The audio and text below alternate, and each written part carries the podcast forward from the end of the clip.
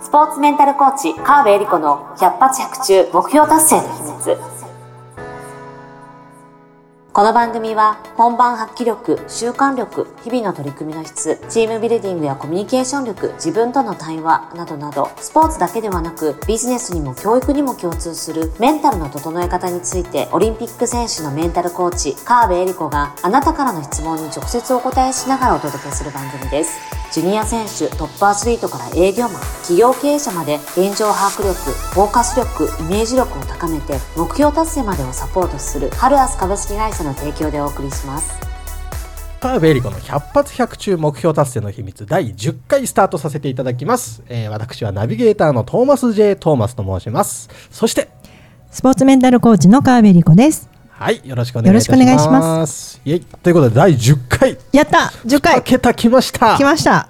いいですね。コツコツとこう毎週続けているこの番組ですけれども。ね本当、ついに10回ありがとうございます。多分気づけば100回とかね。1000回とかいっちゃうかもしれないですよ。このまま。目指したい。目指したい。1000回って何年後でしょうね。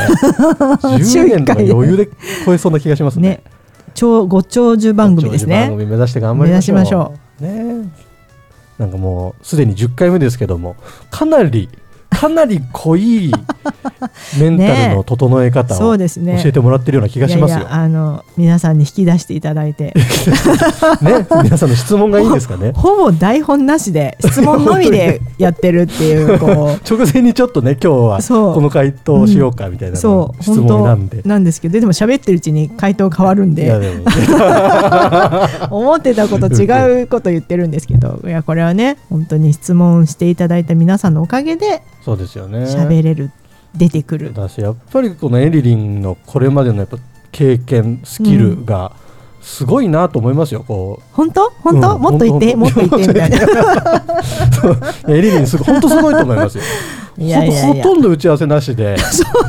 本当始めていくのにもうすごいいい回答。なんか聞いてて僕がちょっとこう鳥肌立つぐらいの 素晴らしい回答が毎回出てくるので、はい、ありがとうございます。すごいなと思います。もうね自分で言うのもあるんですけどこの場で実力を発揮する本番発揮力って言ってるんですけど、はい、アスリートとか、はいはいはい、本番発揮力だけは年々上がってると思ってます素晴らしい。もうこのとっさの対応力は、ちょっとね自分でも結構すごいんじゃないかなって思う。ね、伊達にオリンピック行ってないですね。準備力がちょっとね不足してるのが。なんでそこはねこう皆さんの質問と、まあ、トーマスに助けられて、コツコツコツコツ。ねこの調子で続けていきましょう、はい、ありがとうございます。ありがとうございます。はいというわけで第10回の相談をに移らせていただきます、はい。はい、お願いします。ではご相談です。最近は暗いニュースばかりでコロナ、ウクライナ、円安などなかなかメンタルを安定して保つのが難しくなってきたなと思っていますなるほど。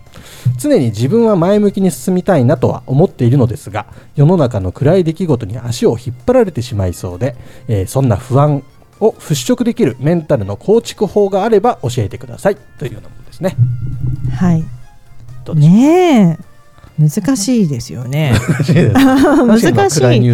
い。ね、そうそうそう。難しいっていうのは、うん、あのメンタルもそうだし文化とかもそうだし、うん、やっぱり時代の背景に常に変化してきてるものなんですよね。うんうんうんだからあの環境よよくメンタル整えたかったら環境を変えましょうとかって言うんですあ、まあ、環境を整えましょうとか、うん、まあ一番ちっちゃいあの自分ができることっていうとお部屋の整理とか、はい、まあ、断捨離とかも含めて、うん、お部屋のね状態を良くするとか、うん、自分の仕事環境を良くするとか、物を揃えるとか、あとはあの、まあ、それこそ人間関係だとか、職場を変えるとか、っていうふうにどんどんどんどんこう変える範囲が大きくなればなるほど自分の状メンタルに対する影響ってやっぱり大きいんですよね。そう、ね、そう。だから日本じゃなくて海外に行くってやっぱりなんか世界観が変わったりとか、ね、それこそ宇宙に行ったら人生観が変わるとかって、ね。ねちょっと私も行きたいな。一緒のうち一度は行きたいっていうのは私の目標なんですけど。そう宇宙旅行。死ぬまでには行けんじゃないかなって思ってるんですけど。だんだんねハード下がってきてますよね。そうでもまあハード下がってもね、お金持ちにならないと でももう数十年したらね。もうちょっとねね。いけんじゃないかと思ってるんですけど、でもやっぱりねそういう究極の、まあ、今の人間で言ったら究極の環境を変えるですよね、はいはい。地球の外に出るっていう、うん。やっぱやっぱり人生観が変わるっていうのは、まあ、メンタルが変わっていくわけで、環境を変えるってすごい大きなことなんですよね。うんうんうん。でこの時代の流れっていうのも同じように影響を受けるものなのでやっぱりこのうーんと今の日本と例えば、まあ、太平洋戦争とかうん。あった時代の、まあ、おじいちゃん私のおばあちゃんとかもへ戦争を経験してるわけですけど、うん。その時代を生きた人たちの根底になるものってやっぱり違うと思うんですよね。でなんなら江戸時代とかなんか、ね、平安時代とかほかんない。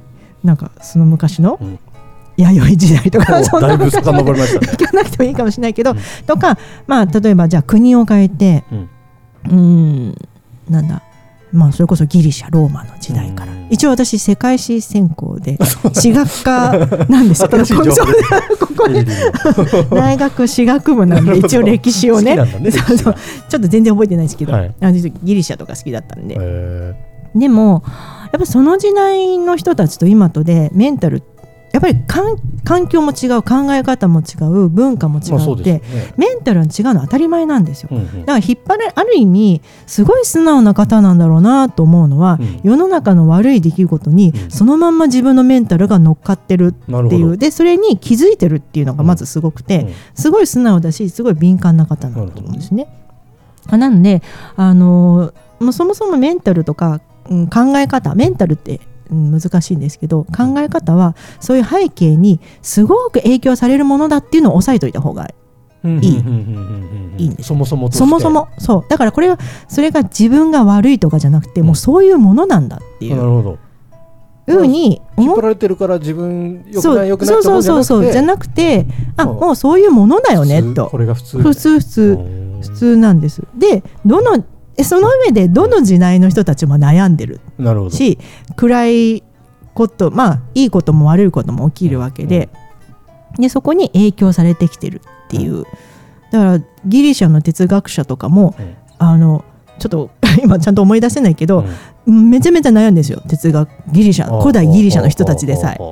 だから悩むのも当たり前だうし暗いことに引っ張れるのも当たり前だしでも嬉しいことあったらちゃんと気分が上がっていくっていうそういう前提があるんだよ。そもそもそういうものなんだよっていうのを知っとくだけでもちょっと楽になるかなと思うんですよね。なるほどね。なんかそれそれで自分を責める必要は全くない。なんでつい責めちゃいがちですようん。こういうのって。そうそうそうそう。あなんかこんな悪いニュースばっか気になっちゃって、うん。とかって。なるかもしれないけどなんなら人は悪い情報の方に反応するようにできてるので。はあはあはでそれはあの人間が生きるために命の危険にさらされるものの情報が一番優先度合いがあ高いので、ネガティブな情報はちゃんと受け取っとかないと命の危険にさらされるってまあ DNA レベルで言ってるわけなのでいい話より悪い話の方が反応しやすい。になるほど。もうだからしょうがないんですよこれ。でしょうがないを 答えにするとまた うんみたいななると思うんですけど、うん。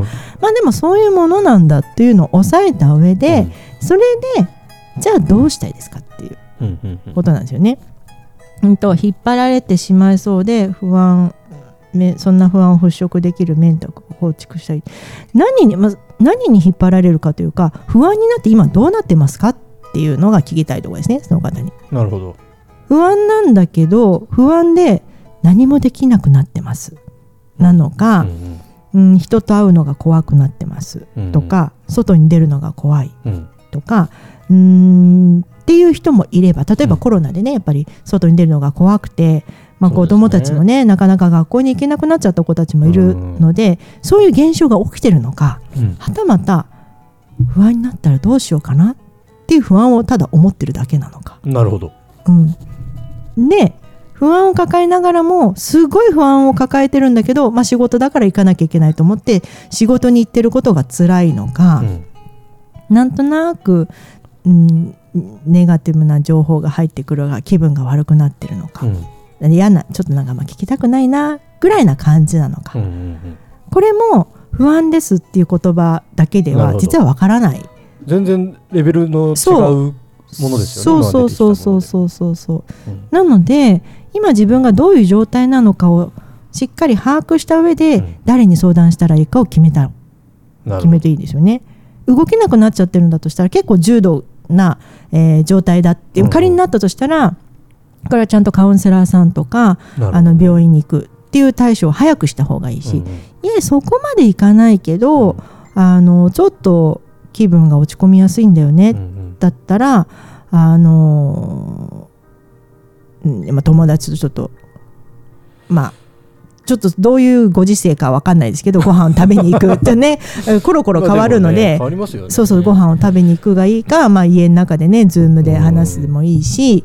人と話すのってそ気分晴れるというかなんかすごくうそうなん自分の中で整理ついたりするし、そうそうそうそうそう。そうだから外に出た方がいいかもしれないし、でもね忙しすぎる人は自分のための時間を取って自然の中に行くとかね。そうとかあと簡単な方法は一回情報をシャットダウンする、はあはあはあはあう。ん、テレビもニュースも見ない、なるほど。まあ、それが職業上許されるかどうかわかんないんですけど、あのー不安な情報を入れないようにしておく。うん。っていうのも、あのー一つ方法としては、まあ、対処療法ですけどね。なるほどね。うん、あるんだけどなんかこうなんていうのかな前向きに進みたいと思ってるけど、ん。なんか引っ張られてしまいそうで怖いな。って思って何もしてないんだとしたら、うん。何か一個でもしてみる。とかねはい。うん。なるほどね。そいやなんか本当に今自分のがどういう状況なのかっていうのを理解するところがまず第一歩。うそうそうですね。ってことですよね。そう。で一方でニュースは暗いとして、ん。なんだけどあの今、まあ、ネガティブな方にすごい言ってると思うんですけど、うんそれでも自分にこの場にいてよかったうんと思えることとか、うん。あのーあちょっとラッキーうんっていうところに、え日々それを積み上げるっていうのが大事なんですよね。ほうほうほなんだろう。世間を動かすのって大変じゃないですうか。大変ですね。何か世界に仕掛けるのって結構大変だと思うんですよ。なんでそれは環境を変えるの大変なんだけど、だからさっき言ったあの自分のお家の中を整えるもそうだし、んうんうんうん。そういう自分のできることをやっていくんですけど、ん。加えてちょっとラッキーみたいな、うん。あ思いがけずよかったほみたいなところを自分で意識的に取りに行く。うなるほど。それはたまたま入った定食屋さんがめっちゃ美味しかった。なるほど。ラッキー。とか電車に乗った瞬間に目の前の人が立って座れたあ今日疲れてたからラッキーだったんだよね。なるほど。みたいなとかたまたまこのイリリンのポッドキャスト聞いたらいいこと言ってた。超ラッキーみたいな。とかなんかそんなほんの些細なことでもいいから自分にとってプラスになる喜びうんうん。になることを探しに行ってもらいたいんですよね。なるほ。ど。これは意識的にやらないと入ってこない。うんうんででもこれが習慣になるとどんどん入ってくなるんであついてる自分になってくる。いや運良くなりそうですそうそうそうそう本当ちょっとした考え方の違いだけそうなんですよね。で、そう、でも本当にあのほっとくとネガティブな情報が勝手に入ってくるので、えープラスの情報を意識的に取りに行く。なるほど些細なことでいいかなるほどら。で、意外と転がってます。はいはいはいいや素晴らしいはい。なんかねついこう嫌なことが起こって不安になってネガティブな感情になってると悪い方を見ちゃいますもんねどんなことでも。意識的にプラスに転換していくっていうのそう。そう。はありかもしれないですねあとなんかこう不安になってる状態良くないって思ってたけど意外とそんなことなくてあ、全然、全然不安な時に、変な話、あなんかお花が咲いてる綺麗だなって思った方が、なんかちょっと感動が大きかったりするじゃないですか、ねギャップで。うんうんなんていうのかな。なんかほらすごい落ち込んでる時に桜を見たらなんかこうすごい心にしみ入るみたいな、ますね。ただ普通に毎年見てる桜なんだけど、うん。すごい今年はそうそうそうそう。それって心がちょっとい、えーなんていうかな。ちょっと傷んでる時うんうん。とか疲れちゃった時の方が、うん。より感動が大きくなるので、なるほど。そういう意味ではラッキーなんですよ。なるほど。よかったですね不安でみたいな まあ捉え方によってはそうなりますよね。そうそうそうそう。だから不安だっていいんですよ別に。もうしょうがないじゃないですか、るそういう時代だから。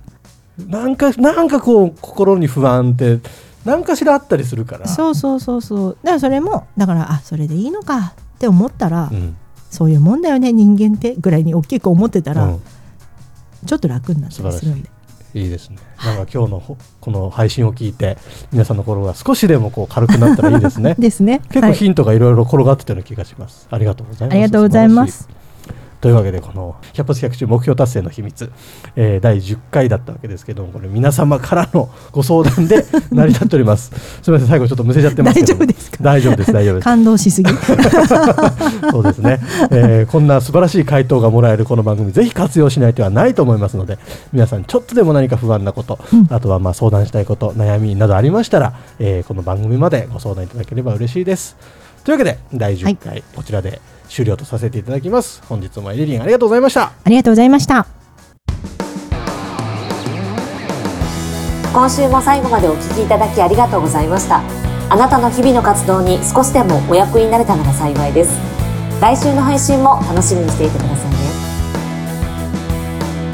この番組は提供ハルアス株式会社プロデュース TMSK.jp ナレーション土井真由美がお送りいたしました